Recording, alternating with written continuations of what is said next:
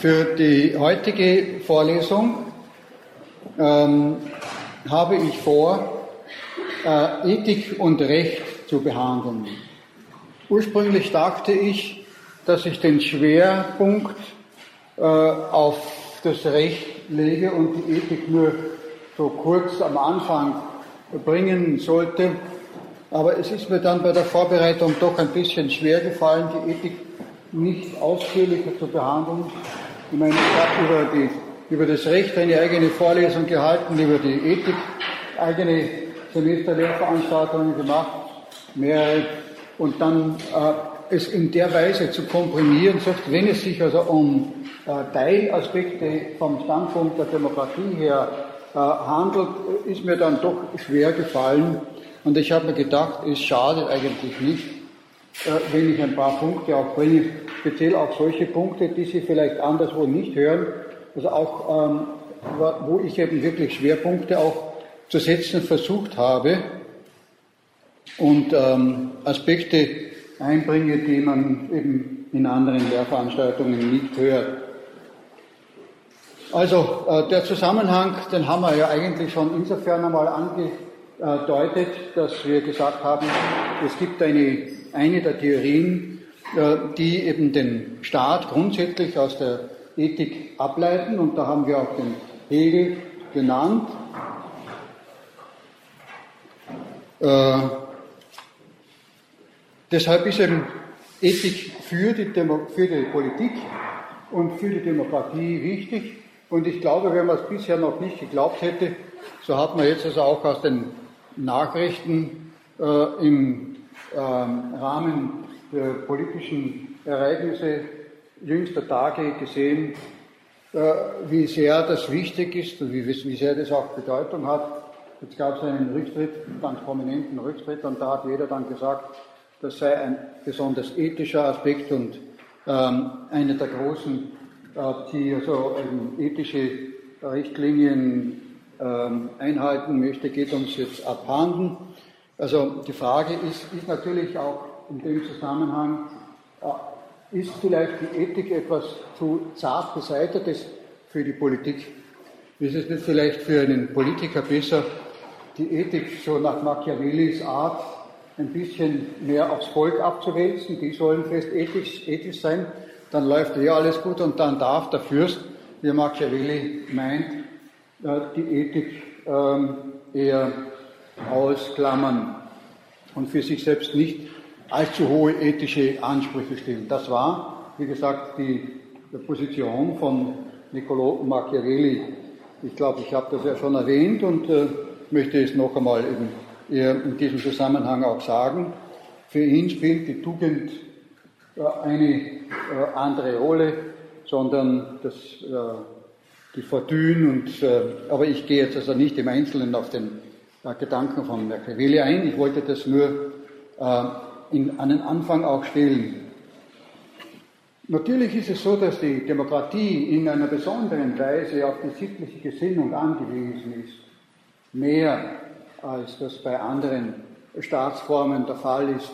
Also ähm, es war schon in der Antike so, dass man gesagt hat, wenn ein Volk äh, unsittlich ist und äh, verroht ist, dann heben sie einen an ihre Spitze, der ebenso verroht und unsittlich ist wie sie, weil sie von dem eher ähm, erwarten, dass er auch die Rücksichtslosigkeit hat, sozusagen sich durchzusetzen.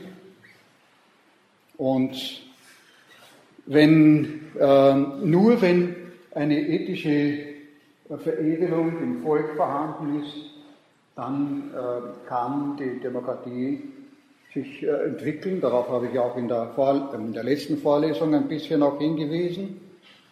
Auch wenn schon von Anfang an die Ethik sozusagen die gleiche ist, wie sie heute ist. Die Ethik hat sich nicht äh, in der Form oder im Inhalt geändert, die Grundregel der Ethik könnte man vielleicht sagen, nach Kant ähm, der kategorische Imperativ oder die goldene Regel, was du nicht willst, dass jemand tut, das füge auch keinem anderen zu. Das ist klassisch gültig. Das ist ähm, nicht erst eine Erfindung unserer Zeit, auch wenn äh, äh, Hans Küng mit seinem Projekt Weltethos wieder an diesen Punkt besonders anknüpft. Aristoteles hat schon gesagt, alle Wesen und natürlich auch alle Menschen erstreben ein Gutes. Ethik ist nach Immanuel Kant die Beantwortung der Frage, was soll ich tun? Äh, ich möchte kurz auch über diesen Gedanken, was soll ich tun, äh, in Zusammenhang mit dem, mit dem philosophischen Konzept Kants reflektieren. Wenn Kant diese Frage äh, als eine Standardfrage des Menschen von seiner anthropologischen Grundstruktur her ansieht, dann setzt die Möglichkeit, diese Frage zu stellen, bereits Fähigkeiten des Menschen voraus. Also zum Beispiel setzt es voraus, dass der Mensch ein Bedürfnis besitzt, etwas zu tun. Und zwar auch etwas Sinnvolles zu tun. Deshalb fragt er ja, was soll ich tun? Dass er a priori auch Bescheid weiß, dass er die Fähigkeit hat, etwas, was er will, zu tun. Er hat die Fähigkeit zu wählen, zwischen Alternativen zu unterscheiden und sich für eine Alternative zu äh, entscheiden. Er hat eine Wahlfreiheit und er hat auch das Bewusstsein darüber, diese Wahlfreiheit zu besitzen. Er hat aber gleichzeitig auch das Bedürfnis, diese Wahlfreiheit in einem Sinne anzuwenden, die er als sinnvoll ansehen kann. Die Wahl nach einem guten und sinnvollen Gesichtspunkt zu treffen. Das setzt auch eine, ein Vorwissen, eine Ahnung voraus, dass es eine richtige Antwort auf diese Frage gibt in der jeweiligen Situation, aber auch im Grundsätzlichen vielleicht auch. Sowohl im Konkreten als auch im Grundsätzlichen gibt es die Antwort. Und es gibt die entsprechenden Gesichtspunkte. Das heißt, es gibt eine Reihe von A prioris sozusagen, die bereits in diesem einen Satz den hier Kant dem Menschen ähm, zuerkennt als ein Bedürfnis, äh, diese Frage zu stellen. In diesem Satz ist es bereits ausgedrückt. Ethik ist Norm. Norm heißt, du sollst. Es gibt in der ähm, Sprache, in der Philosophie der Sprache auch zwei unterschiedliche ähm, Sprechformen, Ausdrucksformen. Es gibt Ausdrucksformen, die Tatsachen beschreiben. Ich meine, es gibt natürlich vieles, aber jetzt in unserem Zusammenhang ist diese Unterscheidung eben von besonderer Bedeutung. Und es gibt auf der anderen Seite Sätze, die nicht Tatsachen beschreiben, sondern etwas Gesolltes. Das nennt man eben Normen. Das, was ähm, der eine Satz heißt, es ist. Diese Flasche ist äh, vorhanden oder sie steht auf dem Tisch. Das sind Ist-Aussagen, sagt man. Es sind Ist-Sätze oder Ist-Aussagen. Und das andere sind Sollens-Aussagen. Sie betreffen sozusagen das Gesollte. Dieser Ausdruck ist außerhalb der wissenschaftlichen Reflexion äh, eigentlich nicht üblich. Äh, er klingt irgendwie, äh, er spießt sich scheinbar, also wird deshalb auch im Alltag nicht verwendet, aber in der Wissenschaft ist er unerlässlich. Etwas, das sein soll, etwas, das ähm, getan werden soll.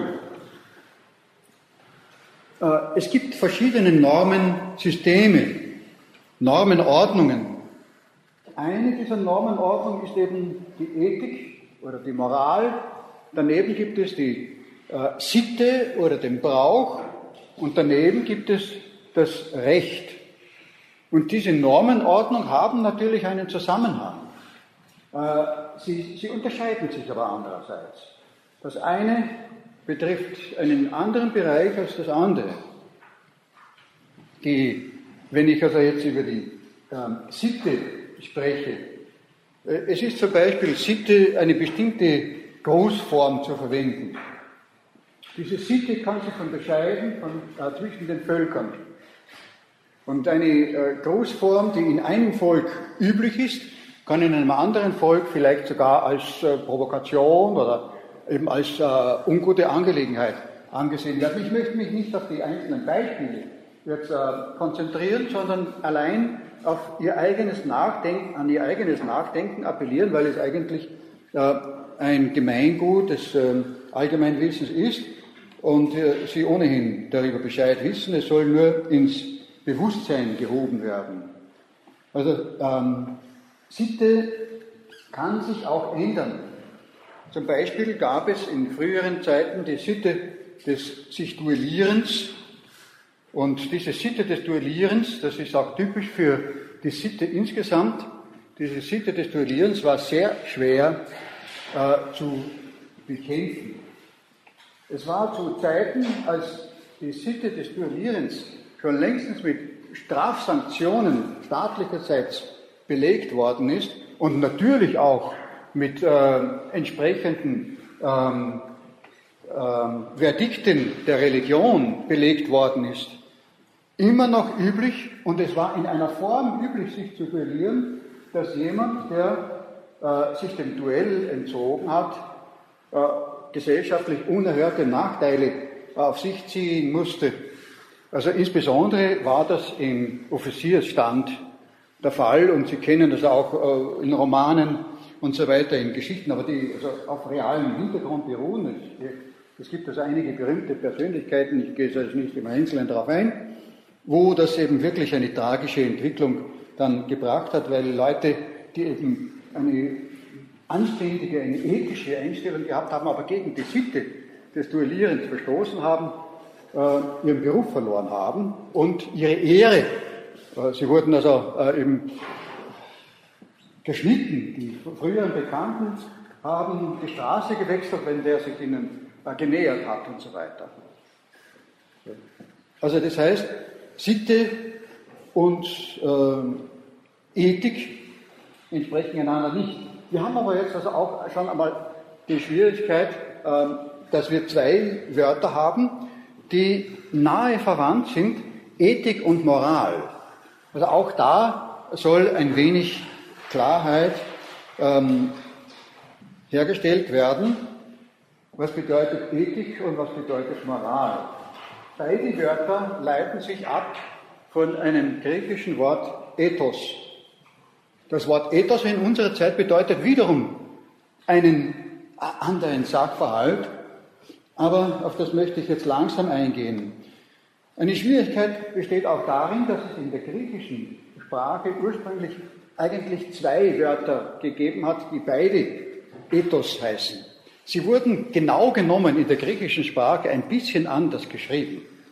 Das eine war mit Epsilon geschrieben, ein kurzes Ethos. Ist, soll das sein? Nein. Und das andere ein Eta.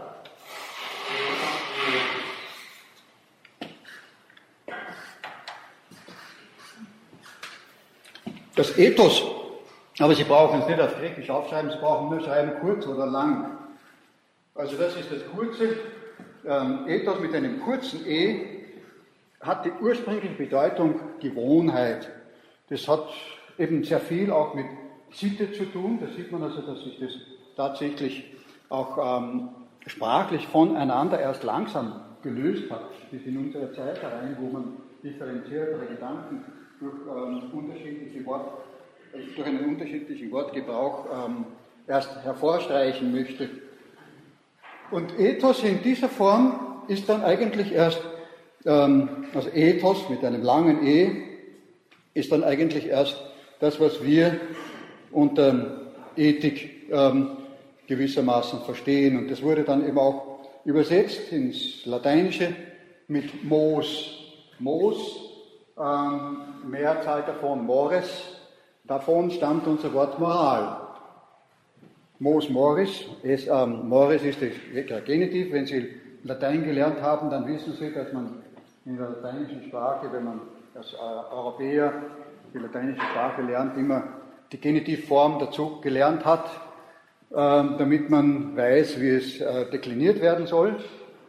Und da sieht man eben aus der Deklaration heraus, dass das S zu einem R wird und das Mos dann zu Moris und äh, die Mehrzahl Mores ähm, abgewandelt wird. Und das äh, ist dann leichter erkennbar als die Wortwurzel für Moral. Also im ursprünglichen war es dasselbe Wort, nur in einer anderen Sprache. Ethik und Moral. Es hat sich aber äh, möglicherweise auch im Zusammenhang mit dieser ursprünglichen äh, Unterscheidung dieser beiden äh, ersten Wörter, das, möglicherweise sage ich, aber nicht unbedingt, hat sich sich herausgeprägt, äh, dass man äh, unter Moral ein äh, bestimmtes System von Normen versteht. Und dieses System von Normen auch je unterschiedlich sein kann. In einer Gesellschaft gilt ein bestimmtes System von Normen, das sich in gewissen Punkten unterscheidet von dem System der Normen in einer anderen Gesellschaft. Und es gibt auch unterschiedliche Systeme in unterschiedlichen Gesellschaftsschichten. Also zum Beispiel, ähm, ja, es gibt äh, innerhalb der Gesellschaft gibt es eine gleichzeitige Ungleichzeitigkeit. Die eine Gruppe hat jene Moralvorstellungen, eine andere Gruppe hat andere Moralvorstellungen. Das ist ihnen ja auch in, gerade für unsere Zeit typisch. Das ist ihnen sicherlich auch geläufig. Äh, die Ethik hingegen bedeutet, dass äh, wissenschaftliche, ich meine, es gibt also auch eine Moralphilosophie, äh, aber was heißt Ethik im Grunde? Also wissenschaftliche oder philosophische Fragen im Sinne dessen, wie wir gehört haben, was Kant fragt. Und diese Frage gibt es nur einmal. Was soll ich tun? Die, die Ethik im strengen Sinne gibt es nur einmal. Die Philosophie der Ethik besteht eigentlich in erster Linie im Fragen können. Das Philosophieren ist in dieser Hinsicht wichtiger als reflektives Fragen können und Suchen als äh, ein unreflektierte, eine unreflektierte Übernahme, die an sich gut ist, aber noch nicht Philosophie und noch nicht in dem Sinne auch Ethik. Also man kann moralisch sein, aber von Ethik nichts verstehen. Oder man kann unmoralisch sein, aber von Ethik viel verstehen. Ich meine rein theoretisch. Ich weiß nicht, ob das jetzt jemandem wirklich gelingt, aber vielleicht schon. Es gibt da ein, eine Erzählung, ich weiß nicht, ob ich die schon aus irgendeinem Grund in dieser Vorlesung gebracht habe. Max Scheler war ein großer äh, Ethiker, von ihm stammt die Wertphilosophie, die Werttheorie in der Philosophie als äh, Grundlage der Ethik. Und äh, es hieß von ihm, dass er ähm, in seiner Praxis sich nicht so ethisch verhalten habe, ähm, wie er es ähm, in seiner Theorie konzipiert hat und gelehrt hat. Und da hat ihn jemand einmal gefragt, ja, wie kommt es, also dass er, der große Lehrer der Ethik sozusagen, äh, im praktischen Leben nicht äh, so ist, wie er es sich äh, vorstellt, dass man sein sollte und wie er auch ähm, sagt, dass die Menschen sein sollen. Und ähm, Max Scheler hat dieser häufig zitierten Episode nach darauf geantwortet, haben Sie schon einmal einen Wegweiser gesehen, der selber dorthin gelangt, wo er hinzeigt? Also eigentlich könnte man sagen, es ist ein Witz, aber es ist eine Wahrheit, zumindest der Überlieferung nach, äh, und bedeutet auch, dass eben, äh, es schon auch einen Unterschied geben kann in manchen Fällen, wenn es auch idealtypisch nicht so sein sollte. Auch hier wieder dieses Soll. Ne? Also Ethik und Moral unterscheiden sich sozusagen hinsichtlich der Reflexion. Und Moral setzt nicht diese Reflexion in dem Sinne voraus, sondern man kann sich moralisch verhalten, ohne äh, sich etwas dabei gedacht zu haben. Und ich finde, es ist also auch nicht unbedingt das ähm, Höherstehende gewissermaßen. Weil wenn jemand zum Beispiel äh, einen Ertrinkenden ähm, rettet, dann, äh, und wenn er vorher, bevor er diesen Ertrinkenden rettet, am, am äh, Bachufer steht und sozusagen einen Kodex von verschiedenen Fragen durchgeht, wie handle ich korrekt? Und die ganzen, äh, nach einem bestimmten äh, philosophischen System, ob Kant oder äh, Scheler und die beiden bisher genannten oder irgendwelche anderen, Schopenhauer und so weiter, durchgeht, dann ist er inzwischen möglicherweise ertrunken. Also ich sage es makaber, aber wenn jemand gar nicht viel nachdenkt, sondern einfach hineinspringt, dann hat er moralisch gehandelt. Aber äh, die Reflexion im Sinne des Philosophierens hat nicht dazu beigetragen, sondern ein innerer Impuls. Und man kann natürlich also auch vom Standpunkt der Ethik sagen, auf diesen inneren Impuls kommt es in erster Linie an. Äh, die Frage ist natürlich also, wie hängt dieser innere Impuls mit der Reflexion zusammen? Weil das er zusammenhängt, das wissen wir intuitiv. Wir wissen, dass wenn wir das Gute tun, dann tun wir es eigentlich in einer Form, in der sozusagen Form und Inhalt übereinstimmen. Wo wir uns sozusagen nach unserem Gewissen entscheiden. Obwohl es in dem konkreten Fall gar nicht äh, so sehr zu einem Gewissenskonflikt kommt oder zu, einer, ein, ein, zu einem Entscheidungsnotstand unter Umständen. In manchen Fällen schon. Nur wenn ich mich zum Beispiel frage, wenn ich reinspringe äh, und ich hole mir dann eine Lungenentzündung und ich kann ihn erst nicht retten, dann bin ich auch noch weg und der andere ist eh nicht gerettet. Also es gibt natürlich auch Reflexionen, die also dabei angestellt werden können und die also auch teilweise berechtigt sein können. Ne? Aber äh, im Grunde genommen, also die, die erfolgreiche, gute Tat äh, hängt nicht davon ab, ob in dem konkreten Augenblick alle möglichen Reflexionen angestellt worden sind oder nicht, aber sie sind, das sagt zum Beispiel also auch der Psychologe ähm, ähm, Erich Fromm, der sich also mit äh, solchen Fragen auch auseinandergesetzt hat, sie sind schon vorher entschieden worden. Das heißt, es sind Vorentscheidungen gefallen. Und diese Vorentscheidungen, aus diesen Vorentscheidungen lassen sich eben dann die entsprechenden Handlungen auch spontan äh, nicht nur ableiten, sondern sie geschehen auch spontan aufgrund von vorherigen Entscheidungen.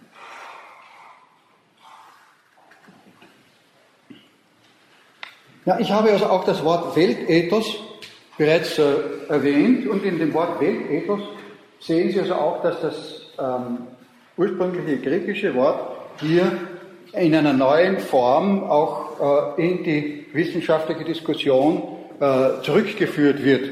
Das, äh, Begriff, der Begriff Ethos war längere Zeit in der wissenschaftlichen Diskussion eher stiefkindlich behandelt.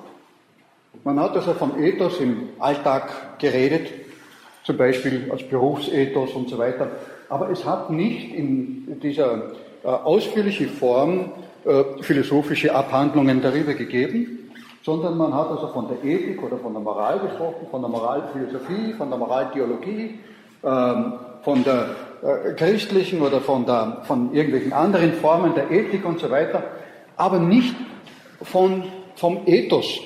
Das, das, der Begriff Ethos war eher ein alltagssprachlicher Begriff einige Zeit lang. Und erst in unserer Zeit kommt es eben auch zu einer neuen Aufwertung dieses Begriffes, vor allem im Zusammenhang mit dem äh, in, der Connect, in dem Konnex äh, Weltethos. Was heißt eigentlich Weltethos? Hans Künk hat 1990 ein Buch geschrieben, Projekt Weltethos.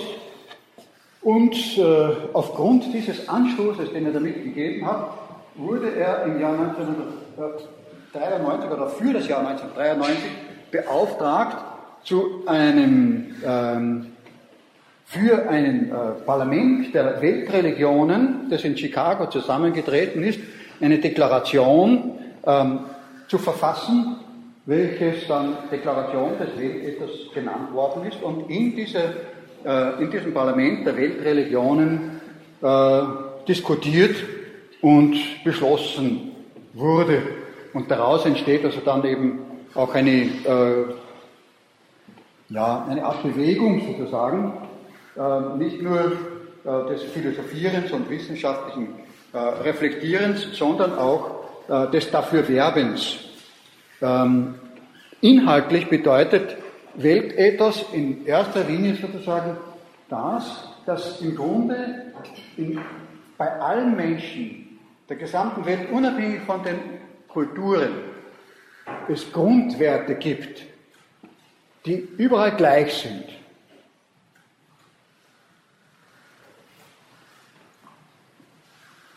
Der Schutz des Lebens, das Nicht-Lügen, das Nicht-Stehlen,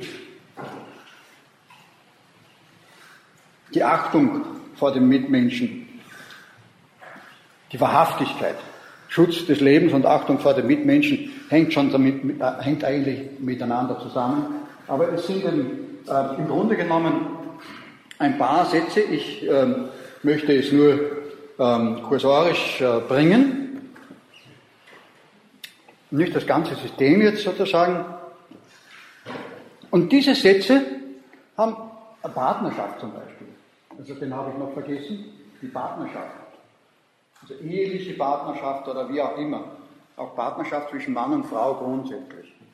Und bei allen Unterschieden, also gerade beim letzten sieht man natürlich, dass es durchaus äh, innerhalb der äh, religiös geprägten Kulturen diesbezüglich Unterschiede gibt, was die Partnerschaft betrifft. Und das betrifft natürlich also auch andere Punkte. Es gibt da Unterschiede. Aber es gibt einen gewissen Konsens. Und Michael Walser, der amerikanische äh, Philosoph, hat mit Recht, und dazu steht auch Hans Küng, dieses System einen Minimalkonsens genannt. Es ist nur ein Minimalkonsens, aber es ist gleichzeitig auch etwas, was sozusagen in Bewegung ist, in Bewegung hinsichtlich dessen, dass in der äh, Ausgliederung und in der Anwendung man darüber nachdenkt, und ähm, reflektiert und Bücher geschrieben werden, Kongresse veranstaltet werden. Äh, wie wirkt sich das jetzt auf die Gesellschaft aus, wenn wenigstens dieser Minimalkonsens eingehalten wird? Und es hat sich aufgrund dessen dann gezeigt, dass äh, es eigentlich gar nicht so sehr äh, nur ein Minimum ist, sondern dass aus diesem, äh, aus diesem Grundgerüst es sehr viele äh, Schlussfolgerungen, mögliche Schlussfolgerungen gibt, die wirklich auf eine Erneuerung ähm, von Welt und Weltordnung und Beziehung der Menschen zueinander, eine Erneuerung der Politik von Staaten, eine Erneuerung äh, der Wirtschaft, eine Erneuerung auch des Rechtsverständnisses ähm, ableiten lassen. Also insofern ähm, es ist zwar auf der einen Seite ein Minimalkonsens, auf der anderen Seite hat es aber, wenn man sich wenigstens auf dieses Minimum einmal auch tatsächlich besinnt, weitreichende Konsequenzen.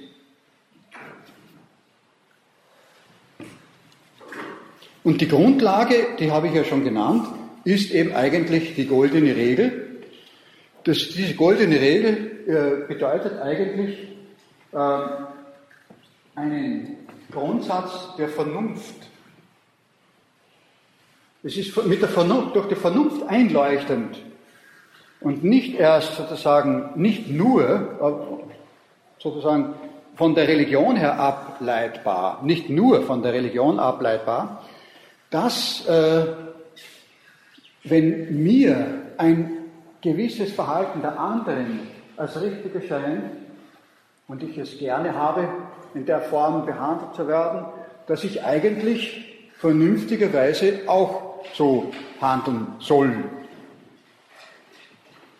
Äh, es ist jetzt so, dass äh, es in der gesamten Geschichte der Ethik immer wieder äh, dazu gekommen ist, dass man sagt, ähm, es gibt Leute, die eben die Behauptung aufstellen, es sei ja viel einfacher und man komme viel weiter, wenn zwar die anderen brav und ordentlich und anständig sind, aber wenn man sich selber über diese Gesetze der Bravheit, Anständigkeit und der Ethik hinwegsetzt. Das betrifft also die, den gesamten Komplex der Gerechtigkeit vor allem. Darüber haben also die Philosophen immer wieder diskutiert. Ich möchte also da besonders hinweisen auf ähm, Sokrates. Da gibt es in dem Buch Der Staat ähm, die Reflexion, was ist Gerechtigkeit? Gerechtigkeit ist die Grundlage äh, der Staaten, das habe ich glaube ich schon einmal auch erwähnt. Und äh, Gerechtigkeit ist äh, nach einer alten Regel, äh, die allerdings also in der Form eigentlich insbesondere auf nach Plato, auf den Plato-Schülern. Aristoteles zurückgeht zu Cuique Tribure in der Übersetzung, die äh, äh, Thomas von Aquin eingeführt hat und die sich in der Form auch verbreitet hat, jedem das Seine zuzuteilen, jedem das Seine zu geben. Und da kann man dann natürlich also auch allerhand hineinlegen, das dann ähm, auch äh, mehr den faktischen Ist-Zustand als äh, sozusagen maximale Gerechtigkeitsforderungen einschließen würde. Aber die Gerechtigkeit als solche gehört also zu diesen Grundlagen und auf die möchte ich also dann auch noch einmal ähm, zu sprechen kommen. Aber äh, bevor ich also jetzt auf die Gerechtigkeit als Brücke zwischen der Ethik und dem Recht zu sprechen komme, möchte ich noch ein, ein paar Gedanken über die ähm, Grundlegung, eine mögliche Grundlegung einer Ethik ähm, anbringen.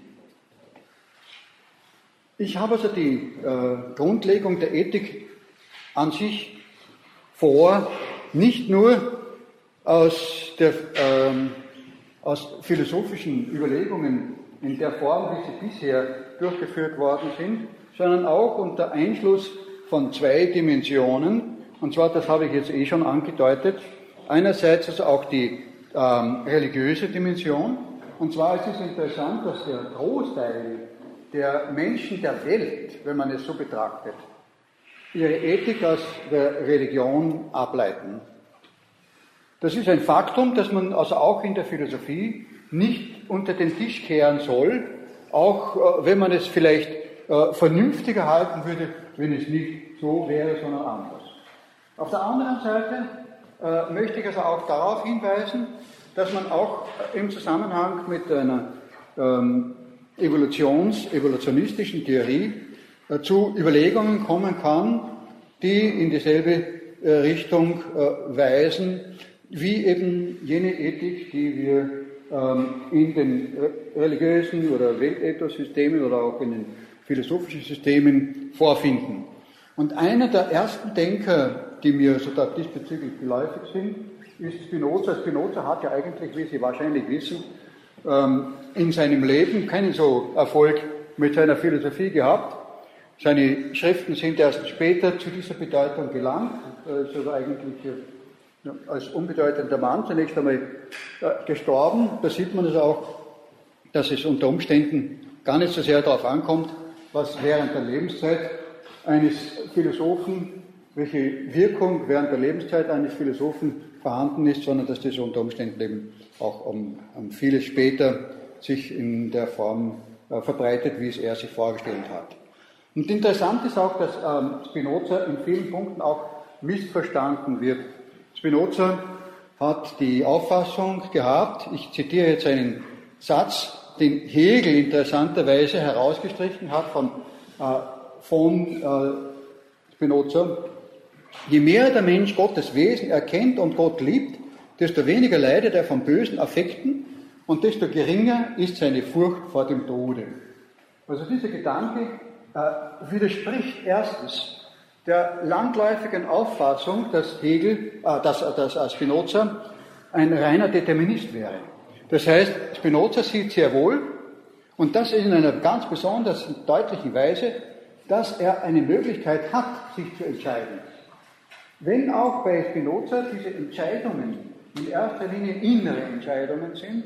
Das heißt, ähm, hier konkret, äh, dass er äh, Gottes Wesen erkennt und Gott liebt.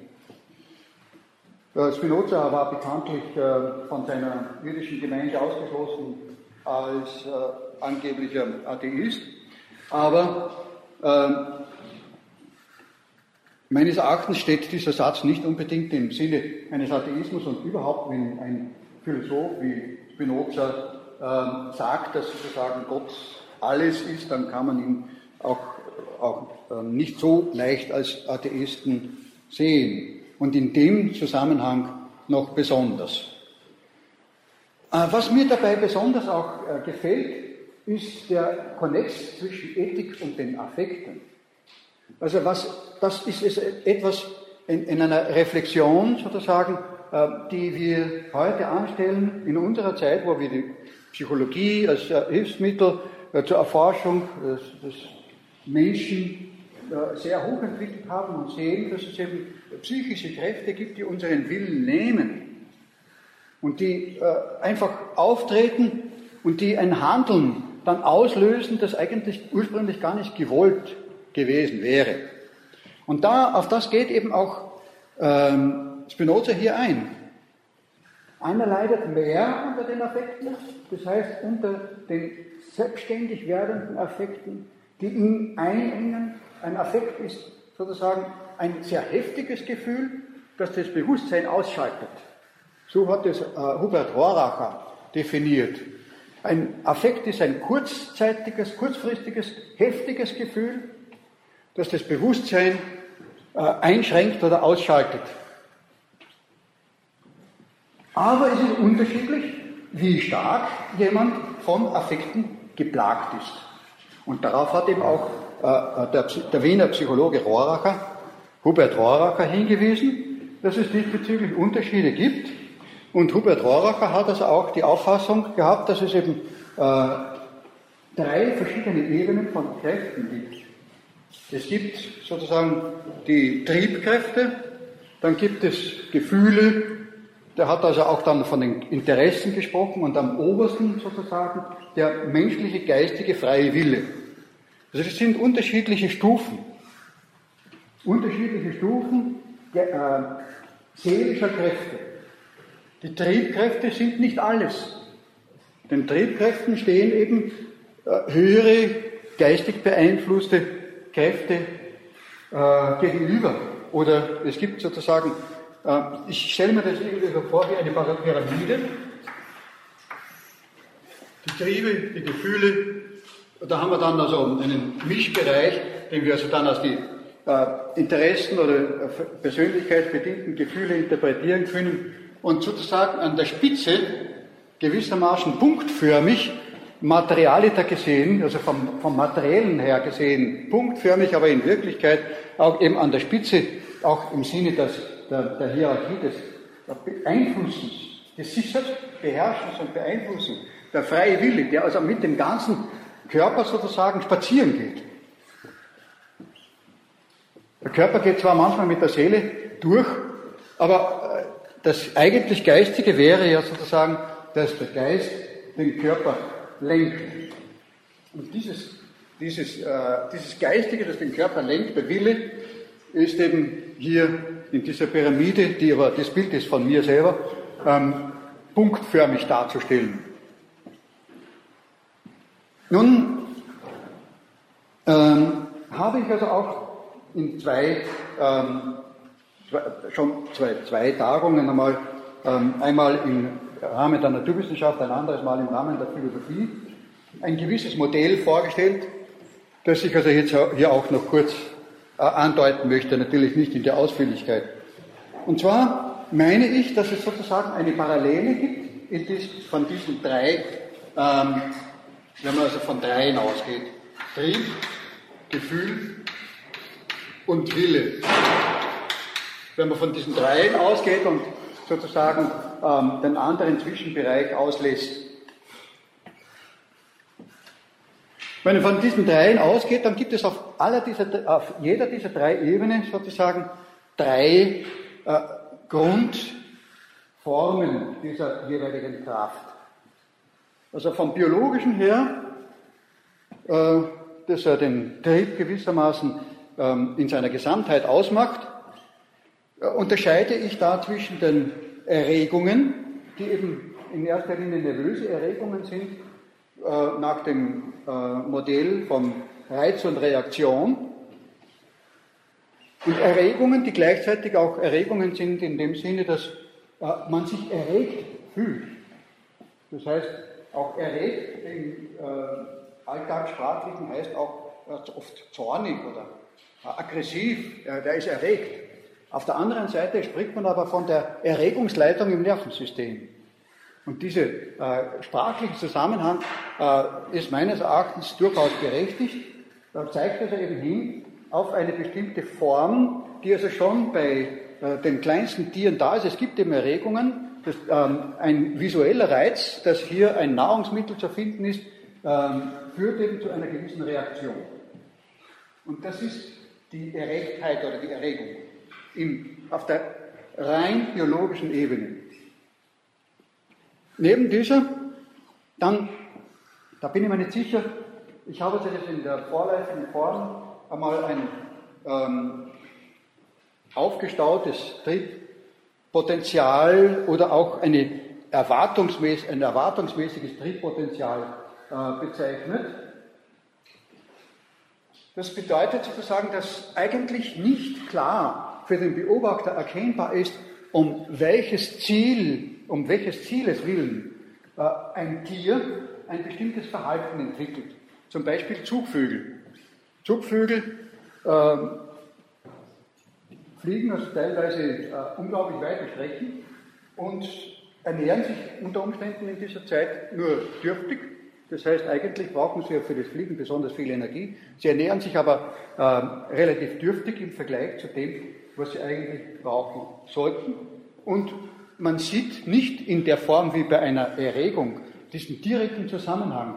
Da ist sozusagen der Reiz und dort ist, dort ist die Reaktion, die zu einer äh, Triebbefriedigung dann gewissermaßen führt. Man könnte dann also auch, man hat es also auch so interpretiert, dass das sozusagen eine Art Bewegungstrieb ist. Aber die, der Bewegungstrieb als solcher reicht noch nicht aus zu erklären, warum eben so große äh, Entfernungen zum Beispiel überwunden werden bei Zugvögeln. Es gibt ja eine, eine Art des, des, Zugvogels, der also in der Hinsicht den, ähm, größten, die größte Distanz überwindet, nämlich also äh, pro Jahr äh, jeweils vom Nordpolgebiet in das Südpolgebiet und wieder zurück. Ne? Bitte?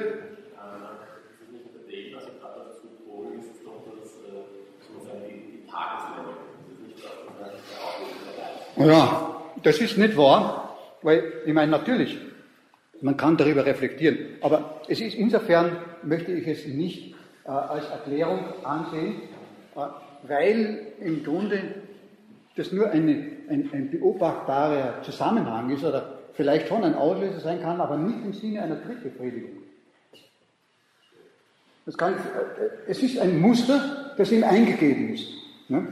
Aber ich habe also außerdem noch das Problem, wenn ich also speziell ähm, jene ähm, Eisschwalbe, die also eben von einem Polargebiet ins andere fliegt, äh, und einmal sozusagen den Polarwinter im Nordpolgebiet und das andere Mal den Polarwinter äh, äh, fliegt, beziehungsweise den Polarsommer äh, besucht und dann wieder den Polarsommer im anderen Polargebiet und dort fischt, sehr reiche Fischgründe vorfindet.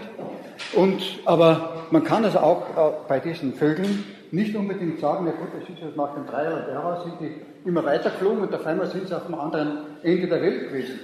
Weil immer weiter fliegen, da wird es immer noch heißer und noch heißer und es ist äh, nicht unbedingt von daher so leicht erklärbar, dass wir so dann diesen großen Sprung aufs andere Ende der Welt machen. Aber das ist jetzt nur mal so ein ähm, äh, beiseite sozusagen. Grundsätzlich das, dieses Fliegen der Zugvögel als erwart, erwartungsähnliche, äh, aufgestaute äh, Triebkraft sozusagen aufgestaute Triebkraft, die also hier eine lange Zeit sozusagen äh, fliegt, äh, oder das Fliegen oder ein bestimmtes Handeln auslöst, ohne dass eine, äh, noch eine ähm, ähm, ein Ziel äh, vor Augen ist oder eine Befriedigung vor Augen ist, direkt vor Augen ist. Das ist ein lange Flug und bei anderen Stärken und unseren Schwaben ist das also vielleicht nicht so weit, aber wie auch immer. Und die dritte Reaktion ist die Furcht. Die Furcht, die also besonders natürlich betrifft ähm, Raubtiere, Furcht für Raubtiere, die also sehr ähm, evident ist natürlich und die also auch beim Menschen äh, bis zum Menschen hin eine Rolle spielt. Also da meine ich jetzt ganz in aller Kürze, diese drei ähm, Kräfte kommen dann in den, äh, auf den anderen Ebenen sozusagen noch einmal vor. Das ist eine Reflexion, eine Philosophie von mir sozusagen. Und zwar aus dieser, äh, wenn man von der Reihenfolge ausgeht, äh, wenn man die Reihenfolge gleich lassen wollte, dann wäre sozusagen von der Erregung ähm, etwas, was man dann als Leidenschaft bezeichnen kann, die also, wo noch der Aspekt der Erregung enthalten ist, aber bei dem Begriff der Leidenschaft, die also auch beim Menschen eine große Rolle spielt, der hat eine Leidenschaft für etwas Bestimmtes, das hat aber nicht unbedingt zu tun damit, dass tatsächlich eine Erregtheit sichtbar ist, sondern die Leidenschaft, zum Beispiel eine Sammelleidenschaft, ähm, es wird dann schon in die Richtung eines Interesses äh, interpretierbar. Also deshalb habe ich auch gesagt, Gefühls- und äh, Interessenebenen äh, auf den Menschen bezogen äh, kommen eben äh, in den gleichen Bereich hinein. Also das heißt, ähm, die Erregung führt in einer nächsten Ebene dann zu einem leidenschaftlichen Gefühl, die Erwartung zu einem Gefühl der Sehnsucht und die Furcht, so interpretiere ich es eben, eben ähm, führt dann zu einem Gefühl der Ehrfurcht. Kann führen und führt zu einem Gefühl der Ehrfurcht. Und diese Gefühle sind eben beim Menschen vorhanden, spielen also in der Psyche des Menschen eine Rolle, aber sie sind eben auf der anderen Seite mit den rein triebmäßigen ähm, Aspekten, die ich vorher genannt habe, schon sehr verwandt. Und diese ähm, Gefühle sind nun auch Gefühle in einer Form, dass man sagen kann, ja, diese Gefühle treten auf und sie führen mich, äh, Gefühl heißt auf Lateinisch äh, äh, Motio. Und Motio leitet sich ab von Bewegung. Gefühl heißt Bewegtheit. Ich bin gefühlsmäßig betroffen, heißt, ich bin innerlich bewegt. Das, in unserer Sprache kommt das nicht so deutlich zum Ausdruck äh, wie im Englischen Emotion. Ne? Also da, oder in den, in, äh, Roman, in den romanischen Sprachen, wo dieses Bewegungselement auch sichtbar wird. Gefühle sind Bewegkräfte. Sie bewegen uns. Triebe bewegen uns und Gefühle bewegen uns. Ohne äh, dass ein Gefühl dahinter steht, geschieht nichts im Menschen. Immer treten Gefühle auf. Die Gefühle sind allgegenwärtig, sie sind immer da. Äh, Hubert Rohracher unterscheidet bei diesen Gefühlen auch die triebbedingten, das heißt also zum Trieb hin tendierenden Gefühle. Und auf dem anderen Spektrum, ich äh, bringe also nicht alles im Detail, äh, kennt er den Begriff der persönlichkeitsbedingten Gefühle, die also sehr stark abhängig sind bereits von dieser Geistdimension des Menschen. Und diese Geistdimension des Menschen, das zeigt dann auch, also welche Art von Gefühlen er dabei dann eben aufzählt. Es sind ähm, erkenntnisbedingte Gefühle, ethische Gefühle, religiöse Gefühle, ähm, Gefühle des, äh, Mitmenschlich, der Mitmenschlichkeit und so weiter, Ehrfurchtsgefühle, Gefühle der Achtung und so weiter. Das sind also persönlichkeitsbedingte Gefühle. Und äh, Rohracher hat eben auch, ähnlich wie Spinoza, das sind zwei äh, Personen, die äh, sich also voneinander sonst sehr stark unterscheiden, muss ich schon sagen. Aber es, diesbezüglich gibt es eben diese Ähnlichkeit, dass eben äh, Gefühle und gewisse ähm, Aspekte, die in den Vorbereich der Ethik führen, ähm, so differenziert gesehen werden. Das ist die Ähnlichkeit bei Rohracher eben die persönlichkeitsbedingten Gefühle, die eben einen Zusammenhang zwischen Ethik und Gefühl sichtbar machen. Das heißt, es ist nicht nur so, dass, der, dass die Gefühle den Menschen bestimmen, sondern die Persönlichkeit kann auch die Gefühle verändern. Eine Pflege von religiösen Gefühlen, Andachtsgefühlen, Reuegefühlen kann eben ähnlich wie das bei Spinoza ausgesagt wurde, die den Gefühlen, äh, den Affekten ihre Kraft nehmen. Und sie kann sozusagen verhindern, dass der Mensch von den Gefühlen gejagt und gepeitscht und getrieben wird und nicht mehr äh, Herr über sich selbst ist.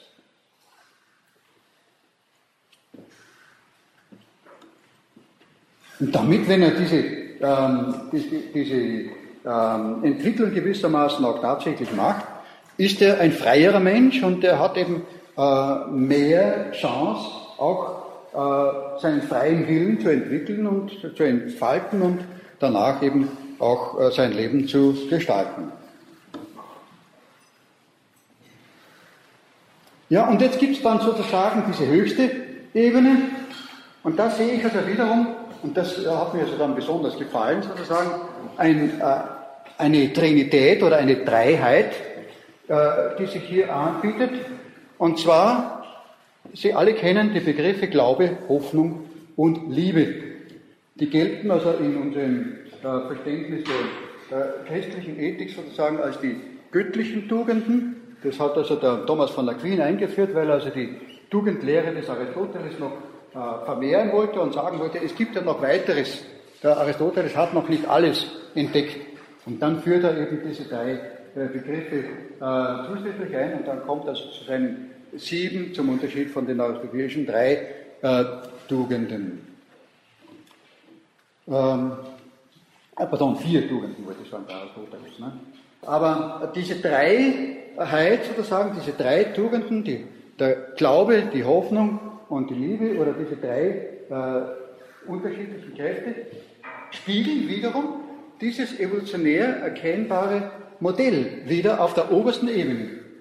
Und zwar von der ähm, Ehrfurcht, der Glaube, von der Sehnsucht, die Hoffnung und von der Leidenschaft die Liebe. Sozusagen die veredeltste Form der jeweiligen Kräfte, die auch ihre äh, evolutionäre Wurzel gewissermaßen bereits in den Frühformen des Lebens haben. Also das ist eine, eine Theorie, die ich also in sehr kurzer Form jetzt hier auch äh, einfach mitteilen wollte. Ich habe mir gedacht, bring, wenn ich es nicht bringe, ist es auch schade, weil wofür habe ich darüber nachgedacht ich will es auch weiter ähm, vermitteln. Und ähm, das Gute ist eben dabei auch, dass ich auch verständlich machen kann, warum ich also diesen optimistischen Glauben sozusagen habe, dass äh, aus der äh, Vernunft heraus auch sich Veränderungen im gesellschaftlichen Bereich äh, durchführen lassen und lassen werden. Und in dem Sinne eben auch eine höhere Entwicklung möglich ist, eine Entwicklung äh, in die Richtung von Demokratie, Mitmenschlichkeit, Humanität, Toleranz äh, und die Werte, die eben sonst mit der Demokratie im Zusammenhang stehen. Die Demokratie ist eine äh, Form sozusagen, die eine Höherentwicklung des Menschen eigentlich bereits voraussetzt, zumindest partielle Höherentwicklung, und andererseits auch fördern kann.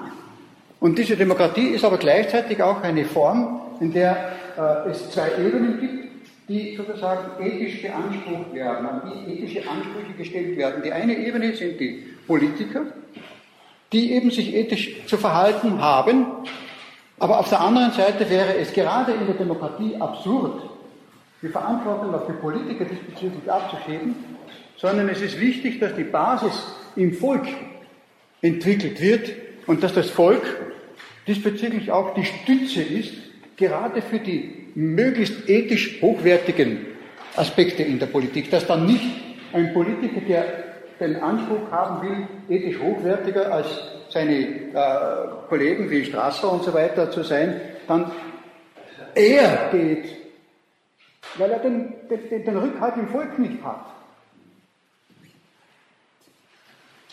Das ist das Problem. Also eine Demokratie funktioniert nicht ohne dass die ethischen Kräfte in der Politik sozusagen eine Unterstützung des Volks als einer Ganzheit oder eine, wie auch immer, also wie, wie sich das artikuliert hat.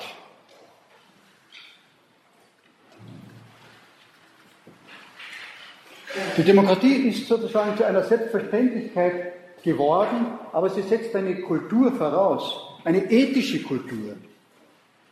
Und diese ethische Kultur heißt eben auch, dass drei Aspekte äh, sozusagen vom Volk auch besonders gefördert werden. Das eine ist der Aspekt der, äh, des Rechtes, das andere die Wahrheit und das dritte ist der Druck. Recht, Wahrheit und Druck sind die Voraussetzungen dafür, dass die äh, Demokratie funktionieren kann, soweit eben das Volk auch beteiligt ist, um einen Druck äh, oder um einen ähm, Anstoß zu geben für die Entwicklung des, ähm, der Demokratie, für die Entwicklung in Richtung einer Demokratie. Man, man muss ja immer sagen, äh, Demokratie und Demokratie ist ja nicht dasselbe. Man sagt oft Demokratie, ein gewisser Staat ist demokratisch und wenn man das genau dann betrachtet, äh, muss man die Hühneraugen zumachen sozusagen, äh, um dieses Urteil auch wirklich äh, beibehalten zu können. Im anderen Fall setzt man den Anspruch höher, teilweise natürlich auch mit Recht höher, und ist bereits kritisch bei Dingen, die äh, nicht so weit ähm, von dem demokratischen Soll abweichen, aber eben auch störend sind. Und man sieht dabei, dass es gewissermaßen so interpretiert werden kann, dass das, das demokratische Optimum eine, äh, nur eine asymptotische Annäherung sozusagen zu diesem demokratischen Optimum möglich ist. Dass zum demokratischen Optimum nur eine asymptotische und keine absolute Annäherung möglich ist. Und je näher man drankommt, desto langsamer gewissermaßen äh, ist auch die oder desto differenzierter und desto schwieriger ist auch diese weitere Entwicklung. Ich habe in der früheren, in früheren Vorlesung schon äh, den Begriff des Gemeinwohls auch gebracht. Dieser Begriff des Gemeinwohls ist auch ein Begriff der Sozialethik. Und der, der Begriff der Sozialethik ist die Anwendung der Ethik sozusagen auf die Gesamtgesellschaft und nicht nur auf den Einzelnen. Das heißt, einerseits äh, die Sozialethik als Anspruch an Institutionen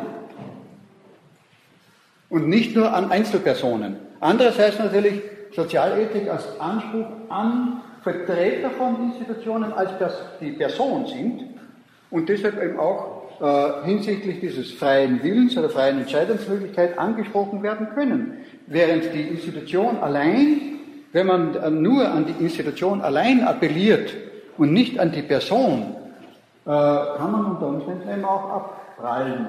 Man muss sozusagen den, den Person, äh, der, Person äh, den Vorrang innerhalb dieser Institution insofern geben, als dass man zuerkennt, dass eine Institution nur lebt, indem sie von Personen mit Leben erfüllt wird. Aber das Gemeinwohl, also da, da habe ich einen schönen Satz von Johannes Messner. Das Gemeinwohl ist ontologisch und metaphysisch eine den Gesellschaftsmitgliedern oder Gesellschaftsgliedern die menschliche Vollexistenz ermöglichende Eigenwirklichkeit des gesellschaftlichen Ganzen als solche. Sie brauchen den Satz sozusagen nicht aufschreiben, aber worum geht es da? Es geht darum, dass das Gemeinwohl eine Hilfestellung darstellt, sozusagen, dass es auch nicht so sein dürfte, dass man sagt, im Namen des Gemeinwohls wird etwas gemacht, was dem Menschen schadet.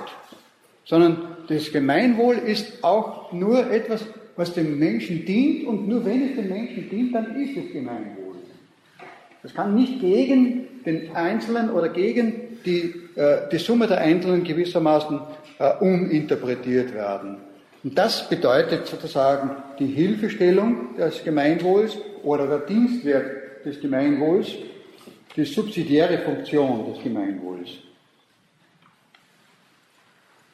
Ja, und jetzt komme ich noch einmal sozusagen äh, aus dem äh, Zusammenhang mit dem Gemeinwohl sozusagen zum äh, Gedanken des Recht, äh, der Gerechtigkeit. Johannes Messner, den ich also jetzt erwähnt habe, äh, hat über den Gedanken der sozialen Gerechtigkeit einige interessante Gedanken geäußert im Rahmen seiner Sozialethik. Und äh, das äh, ist ein wichtiger Aspekt, der eben in unserer Gesellschaft in einem höheren Ausmaß reflektiert wird, als das in der Antike der Fall war. Und da gibt es dann ein Problem, über das es auch Johannes Messner und andere reflektiert haben. Wie hängt der in unserer Zeit so wichtige Begriff der äh, sozialen Gerechtigkeit zusammen mit der Gerechtigkeitsvorstellung eines Aristoteles und Thomas von Aquin. Thomas von Aquin hat in dem Fall wie auch in anderen Fällen die äh, Lehre des Aristoteles im Großen und Ganzen übernommen. Und zwar, äh, es gibt demnach drei Hauptformen der Gerechtigkeit. Es gibt die, ähm, Legis, äh, die, die legale Gerechtigkeit, die besteht darin, da zeichne ich wieder ein Dreieck auf.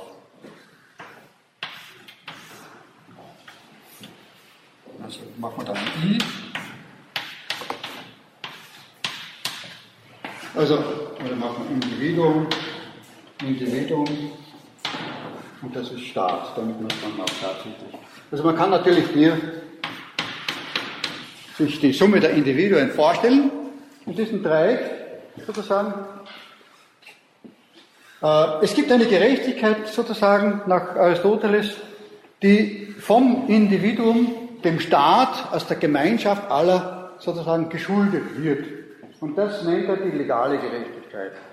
Es gibt umgekehrt eine Gerechtigkeit, die der Staat der Summe der Individuen schuldet, das ist die distributive oder Verteilungsgerechtigkeit, die verteilende Gerechtigkeit. Zu um cuique tribure, jedem das Seine zuzuteilen. Das ist im Grunde genommen der Zentralbegriff der meisten äh, äh, Aufsätze über das Wesen der Gerechtigkeit. Distributiv oder das, ähm, die Verteilungsgerechtigkeit. Und dann gibt es die dritte Form der Gerechtigkeit, also nach Aristoteles. Das ist die Gerechtigkeit zwischen den Individuen. Das ist die Verkehrsgerechtigkeit oder die kommutative, kommutative Gerechtigkeit. Nun schauen wir uns diese drei lange an. Wo ist jetzt die soziale Gerechtigkeit? In diesem Modell, also da haben wir das Modell, in diesem Modell ist offenbar für die soziale Gerechtigkeit kein Platz. Schaut aus. Ja. Da haben wir drei ähm, Pole, wir haben drei Begriffe. Wo ist die soziale Gerechtigkeit? Darüber gab es eine Reihe von äh, Reflexionen. Wo steckt die soziale Gerechtigkeit drin? Die einen haben gesagt, das ist also in erster Linie das und die anderen jenes. Distributiv war es ein guter Gedanke, der hat was für sich. Aber das heißt dann natürlich, dass der Staat sozusagen die ganze Macht hat, äh, auszuteilen und dem Staat damit eine äh, Vorrangsfunktion äh, zugesprochen wird, die den Staat allzu mächtig gegenüber den Bürgern macht und damit äh, gewissermaßen das Gleichgewicht ein bisschen äh, ins Wanken bringt. Also das war eine, eine, eine Lös ein Lösungsversuch, der aber auch seine Nachteile besitzt. Die andere Version wäre sozusagen im Rahmen dieser individuellen Beziehungen. Aber man hat dann gesehen, die soziale Gerechtigkeit ist eben gerade dort äh, auch zur Frage geworden in unserer Gesellschaft, wo eben nicht mehr Individuen in Beziehung zueinander treten, wenn also zum Beispiel äh, eine Summe von Individuen sich erst gewerkschaftlich organisieren muss, um mit dem äh, Unternehmer in eine äh, Verhandlung treten zu können, dann ist es nicht mehr eine einzige Ebene von gleichen Individuen. Bei der legalen Gerechtigkeit ist dasselbe Problem in umgekehrter Form wie bei der distributiven Gerechtigkeit. Das stimmt also auch nicht. Also ähm, man hat jetzt, ähm, da war nicht der Meister der Erste, der Vogelsang hat also schon diesbezüglich Anregungen gebracht, dass es sich um eine Gerechtigkeit handelt, die äh, sich zwischen Gruppen abspielt. zwischen Gruppen, die gemeinsame Klassifikationsmerkmale besitzen. Äh, der Marxische Gedanke der Klasse ist ja nichts anderes als eine Gruppe äh, mit, gemein, mit gemeinsamen Klassifikationsmerkmalen, nur er, ähm, hat er das Ganze sozusagen auf eine Dualität reduziert, was äh, den, die äh, sehr heterogene Realität nicht in der Weise äh, widerspiegelt, äh, wie sie eben in, der, in, in, Wirklichkeit auftritt. Aber grundsätzlich ist es, äh, dieser Gedanke der Klassifikationsmöglichkeit ähm, berechtigt. Ähm, die Frage ist also, wie ist jetzt das zu beurteilen? Und äh, da gab es also jetzt einen neuen Gedanken, dass es sozusagen eine Form ist äh, des Verhältnisses von Gruppen zueinander, Gerechtigkeitsverhältnisses, die sozusagen nicht nur Individuen und Staat, sondern eine inzwischen äh, differenzierter gewordene Gesellschaft betrifft, in der es eben Gruppen gibt. Gruppen, die gemeinsam auftreten oder auftreten können oder auftreten könnten. Weil im ursprünglichen war es ja so, dass die äh, Proletarier noch nicht gemeinsam aufgetreten sind, sondern eben vereinzelt waren, bis sie also dann in Arbeitervereinen und so weiter erst ihre, ihre Stimme gefunden haben.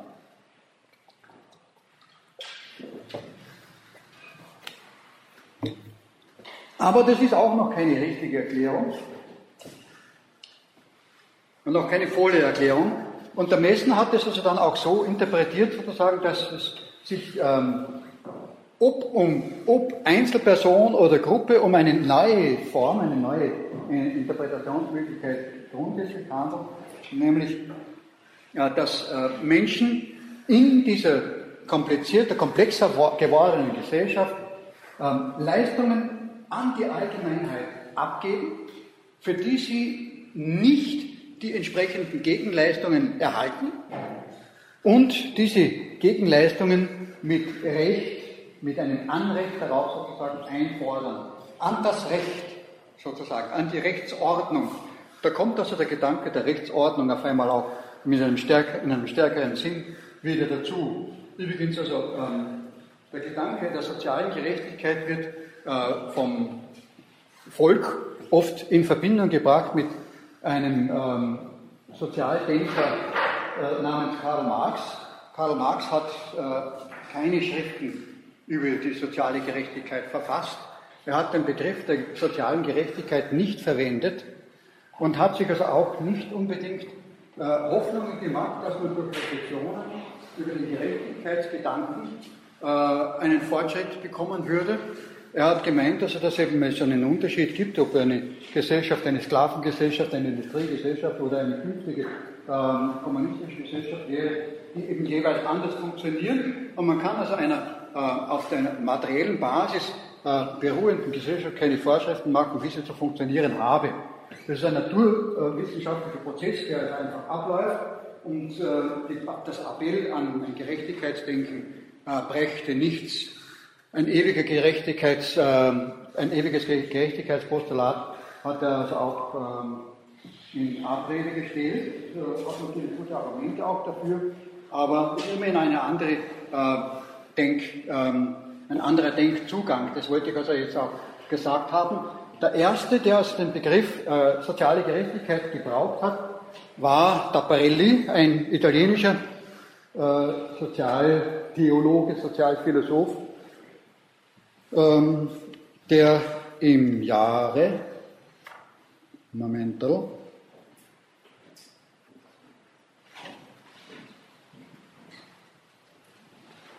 das Jahr, wo steht Tamparelli? 1840 dieses Wort erstmals äh, eben nicht nur verwendet hat, sondern auch ausführlich darüber geschrieben hat. Dabei war sein Anliegen sozusagen äh, thomistische und äh, andere Ideen, wie zum Beispiel rationale Ideen von Christian Wolff und ähnlichen, in Verbindung zu bringen und äh, ein System auszudenken, ein philosophisches System auszudenken, äh, das ähm, eben einem Anspruch von einer sozialen Gerechtigkeit in dem Sinne entspricht. Er hat also ausdrücklich diesen Begriff des Sozialen von äh, Thomas von Aquin dabei eingebaut in seine Philosophie. Das ist eine äh, Erkenntnis, äh, die also erst jüngeren Datums ist, dass er dieser Erste gewesen sei. Ich war früher der Meinung, dass es eigentlich ähm, Le Play wäre, der also noch früher war. Aber der, da ist also dann die Frage, also ob die äh, nebeneinander, immer wieder nebeneinander äh, gebrauchten Begriffe von sozial und gerecht auch tatsächlich schon hinreichend wären, äh, um davon zu sprechen, dass er äh, der erste Denker der sozialen Gerechtigkeit gewesen wäre. Also Le Play war meine erste Idee, aber ich bin dann korrigiert, dass es da, äh, nicht der Franzose Le Play, sondern der Italiener Taparelli war. Aber den Le Play sozusagen als Vorstufe Le Play können Sie sich also auch irgendwie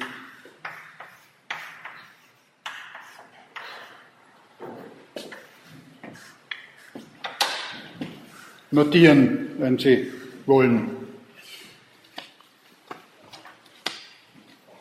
Die Gerechtigkeit ist eine der Grundlagen des Rechts.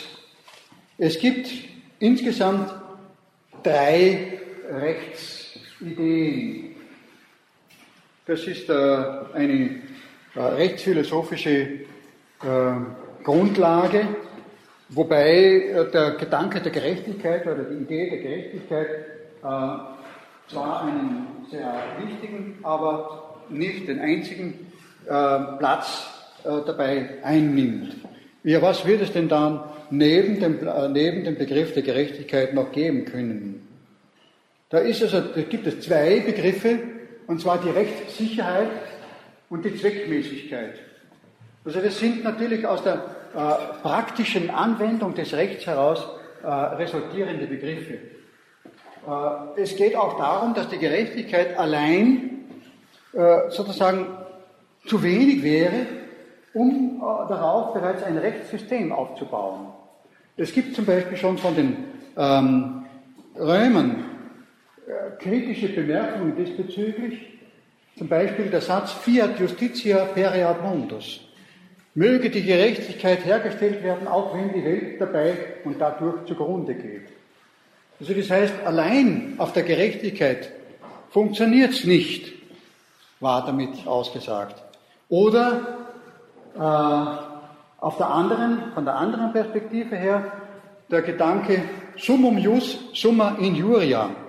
Das höchste Recht kann die höchste Ungerechtigkeit äh, beinhalten oder ausdrücken. Also das heißt, Recht und Gerechtigkeit äh, sind nicht in dieser Form linear miteinander verknüpft. Und diesbezüglich gibt es auch unterschiedliche Schulen, die äh, Rechtsschule des äh, Naturrechts legt größeren Wert auf den äh, Anspruch der Gerechtigkeit, während die positivistische Schule einen äh, größeren Wert legt auf die Erzwingbarkeit des Rechtes. Also dem, nach dem Motto sozusagen, wenn ein Recht nicht erzwungen wird, dann nützt es nichts, wenn man noch so viel reflektiert, wie gerecht es wäre. Es muss, muss koaktiv sein. Koaktiv heißt erzwingbar.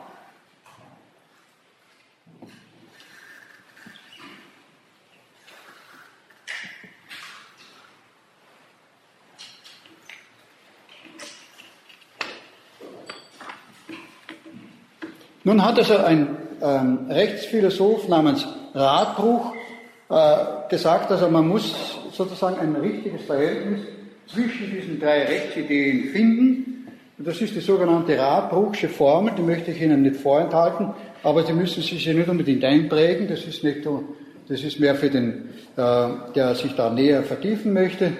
Äh, ich zitiere, der Konflikt zwischen Gerechtigkeit und Rechtssicherheit dürfte dahin zu lösen sein, dass das positive, durch Satzung und Macht gesicherte Recht auch dann den Vorrang hat, wenn es inhaltlich ungerecht und unzweckmäßig ist, es sei denn, dass der Widerspruch des positiven Gegensatzes zur Gerechtigkeit ein so unerträgliches Maß erreicht, dass das Gesetz als unrichtiges Recht der Gerechtigkeit zu weichen hat.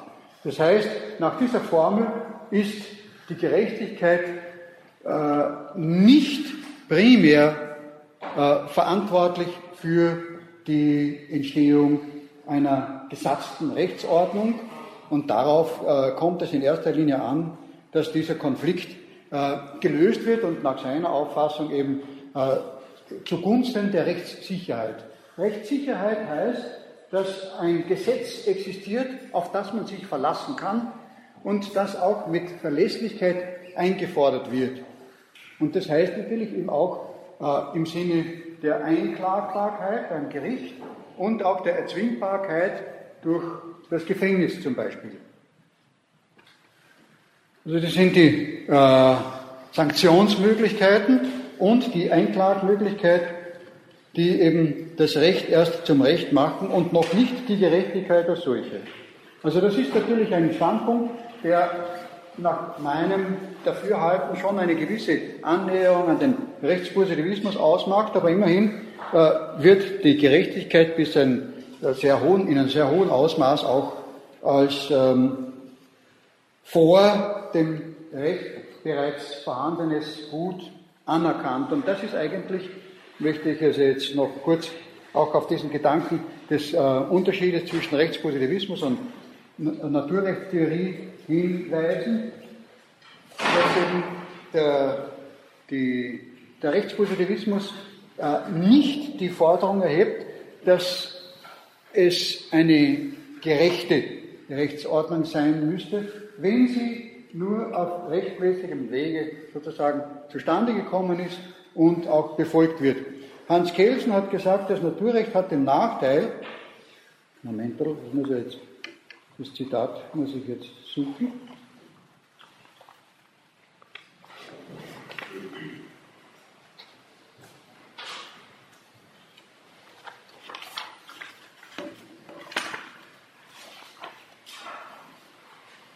Eine Seite zurück.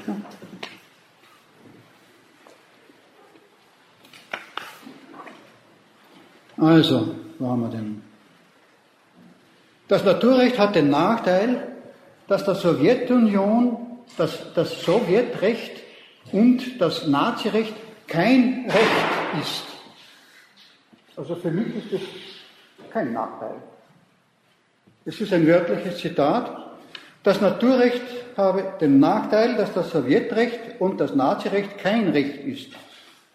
Also er war der Meinung, das ist Recht und das hat ihm auch befolgt, befolgt zu werden, während die Naturrechtstheorie in der äh, Folgezeit, in der Nachfolgezeit dann die Grundlage war für die Gesetze, äh, also für die äh, Prozesse, die den Politikern gemacht werden konnten, weil wenn man sagt, das ist jetzt eh Recht und die haben also nach dem Recht gehandelt, dann gibt es nur Freisprüche, dann gibt es auch keinen kein Richterspruch darüber.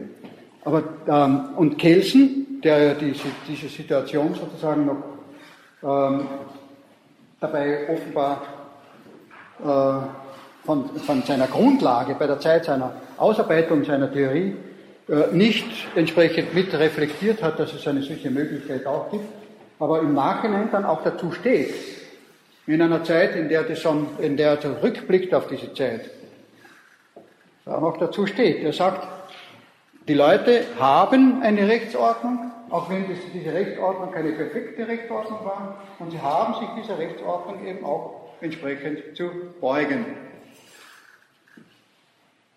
Also diese Auffassung, wie gesagt, äh, kann ich nicht so gerne äh, zustimmen, obwohl es natürlich so ist, dass also der Hans Kelsen ein äh, sehr bedeutender und in vielen Punkten wirklich hoch anständiger und wichtiger Rechtsdenker war, dessen Bedeutung ich damit in keiner Weise herabwürdigen möchte, sondern nur diesen einen Aspekt eben äh, bespreche.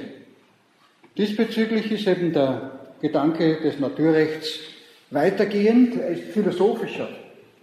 Er nimmt eben an, dass es eine sittliche und gerechtigkeitsbezogene Voraussetzung des Rechts gibt. Und das wird in der Naturrechtstheorie das präpositive Recht genannt. Das heißt, vor dem gesetzten, gesatzten Recht gibt es bereits ein Recht, auf das äh, das staatliche Recht sich beziehen soll. Und wenn es sich nicht darauf bezieht, dann ist es ein Schaden nicht nur für die Rechtsordnung, sondern für die gesamte Gesellschaft.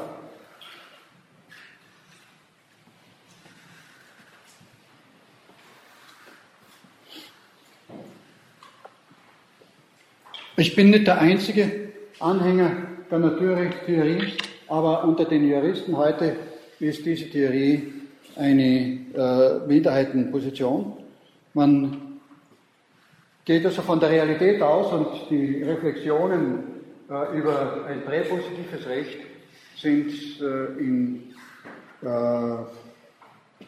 ja, in Verges nicht in Vergessenheit, ist vielleicht falsch, aber zumindest nicht äh, in der Mode. Aber ich äh, gehe davon aus, dass es sich eben hier immer wieder um Wellenbewegungen gibt. Wie gesagt, in der Nazizeit war auch die äh, Naturrechtstheorie nicht in der Mode. In der darauffolgenden Zeit ist sie dann wieder in Mode gekommen. Da hat man eine Zeit lang eine höhere Entwicklung der Gesellschaft und des Rechts gehabt. Jetzt hat man eben eine Stagnation und äh, die positivistische, äh, positivistischen Schulen sind eher geeignet, sozusagen etwas zu stabilisieren, was eben im Grunde genommen auch äh, stagnierende Aspekte beinhaltet. Und auf diese stagnierenden Aspekte möchte ich also auch dann in der nächsten Vorlesung, wo wir dann also auch über die Wirtschaft sprechen, äh, zu sprechen kommen. Aber ich glaube, ich bin Ihnen noch äh, ein paar grundlegende Aspekte äh, schuldig die sozusagen auch abrunden, was Recht ist. Ich habe schon einmal angeführt, nach Hegel, das ist natürlich alles, Hegel war auch natürlich ein Naturrechtsphilosoph, die, äh, die Rechtsphilosophie bekennt sich ausdrücklich zu einem rationalistischen Naturrecht und äh, nennt es auch so und bekannt ist das natürlich dasselbe. Also Philosophie ohne Naturrecht ist mir kleierhaft, wie man das betreiben kann, aber das ist eben da gibt es eben unterschiedliche Positionen. Äh, Recht ist die Wirklichkeit der sittlichen Idee. Also ich möchte betonen, das heißt nicht der sittlichen Ideen. Es sind keine Ideen, weil mit Ideen sind Gedanken, äh, vielleicht auch Spintisiereien, schöne, schöne Spekulationen gemeint. Der, der Hegelische Gedanke einer Idee ist aber etwas anderes. Der Hegelische Gedanke äh, ist sozusagen etwas, was äh, der Idee einen gewissen äh, abgehobenen Geistcharakter zuschreibt.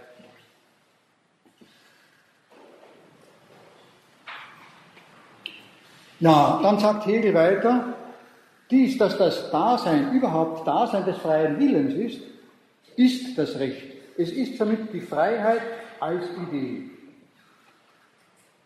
Idee ist sozusagen nach Hegel auch etwas, das, weil es Idee ist, auch Wirklichkeit wird. Und das ist interessant.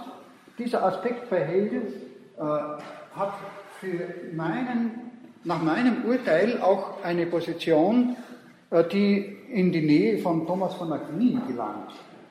Also ich sehe den, den, den, die Ähnlichkeit zwischen Hegel und Thomas von Aquin äh, stärker hervor äh, treten als die Unterschiede, wenn man in die Tiefe geht. Es sind der, an der Oberfläche, in der Terminologie die Unterschiede gravierender, als wenn man in die Tiefe geht und zum Verständnis vordringt. In Anlehnung an Hegel und an Kant ist das Recht die Bedingung des Zusammenlebens der Menschen. Ich äh, bin da nicht ganz am Ende. Das Recht die Bedingung des Zusammenlebens der Menschen. Also das ist eine, ein Satz, der von äh, entscheidender Bedeutung auch sein soll und kann. Die Rechtsordnung, sagt Hegel, ist die Anerkennung des Menschen als freie Wesen. Die Rechtskodizes sind die Freiheitscharten der Völker. Und er singt damit sozusagen auch ein Loblicht, wenn ich das poetisch ausdrücken darf, auf, die, auf das gesetzte, auf das positive Recht. Und er sagt, das gesetzte Recht ist die Verbriefung der Freiheit der Menschen. Das heißt, wo der Mensch frei ist in einem Staat und diese Freiheit auch verbrieft ist, dort ist es eben gesetzlich verbrieft. Wenn es nicht gesetzlich verbrieft ist, dann nützt die Deklaration nichts. Es muss wirklich in den Gesetzen zum Ausdruck kommen. Das ist damit gemeint. Recht und Gesetz sind sozusagen ähm, die äh, Gegenseite, die andere Seite der Freiheit. Die Freiheit ist sozusagen das äh, äh, auf den Einzelmenschen bezogene, das Recht ist das im, ähm, oder das Gesetz ist das im äh, Regelwerk des Staates äh, gebundene. Das Zusammenleben der Menschen wird damit geregelt. Jede, äh, jedes Volk, jeder Staat braucht eine Ordnung, eine Ordnung des Zusammenlebens, natürlich keine Zwangsordnung, sondern eine Ordnung der Freiheit. Und die Herstellung dieser Ordnung der Freiheit soll nicht nur das Recht sein, sondern wo die Ordnung der Freiheit geregelt ist, dort ist sie durch Rechte geregelt. Alles Bestehende ist geordnet. Ohne Ordnung gibt es so gut wie nichts. Ich meine, man kann sagen, gut, also bei den äh, irgendwelchen, ähm, äh, wie heißen die, äh, Elementarteilchen soll es angeblich keine Ordnung geben. Die hat man vielleicht noch nicht gefunden, da ist man noch nicht so weit, möchte ich sagen.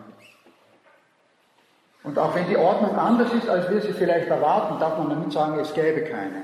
Ich gehe also von diesem Postulat aus, ich weiß nicht, vielleicht werde ich einmal widerlegt, aber grundsätzlich gehe ich davon aus, von diesem alten Postulat der Philosophie Perennis, alles Bestehende ist geordnet und diesem, dieser Ordnung grundsätzlich hat sich eben auch die Rechtsordnung gewissermaßen zu beugen.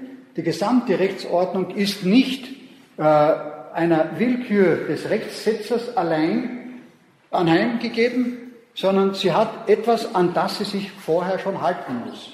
Es gibt eine Urnorm. Und diese Urnorm oder Grundnorm ist die Würde des Menschen. Das Recht, wenn es diese Urnorm oder Grundnorm der Würde des Menschen äh, realisiert, ist das Recht sozusagen ähm, eine, eine Recht, ist, das, ist die Rechtsordnung eine Rechtsordnung der Demokratie. Und die Demokratie ist eine äh, Rechtsstaatlichkeit. Ohne Rechtsstaatlichkeit kann die Demokratie nicht existieren. Das Recht ist das Maß der Macht. Alles, alle bestehenden Gewalten müssen rechtlich geordnet sein. Man muss wissen, woran man ist. Man muss sich auf etwas verlassen können und man muss auch vor allem dafür Sorge tragen, dass die Macht nicht ausufert. Die Macht tendiert dazu, auszuufern. Jakob Burckhardt sagt, dass die Macht tendiert dazu, immer größer werden zu wollen. Und deshalb braucht die Macht ein Maß. Und dieses Maß der Macht, sagt René Marcich, ist das Recht. Ja, ich glaube, die wesentlichen Punkte habe ich damit äh, gebracht. Ich habe es natürlich in, einer unglaublichen, in einem unglaublichen Eilzugstempo durchgebracht. Ich hoffe, es war äh, für die Verständlichkeit dadurch nicht ein äh, Nachteil gegeben. Ich danke Ihnen fürs Zuhören und ich wünsche Ihnen jetzt äh, schöne Osterferien und gesegnete Ostern. Wir sehen uns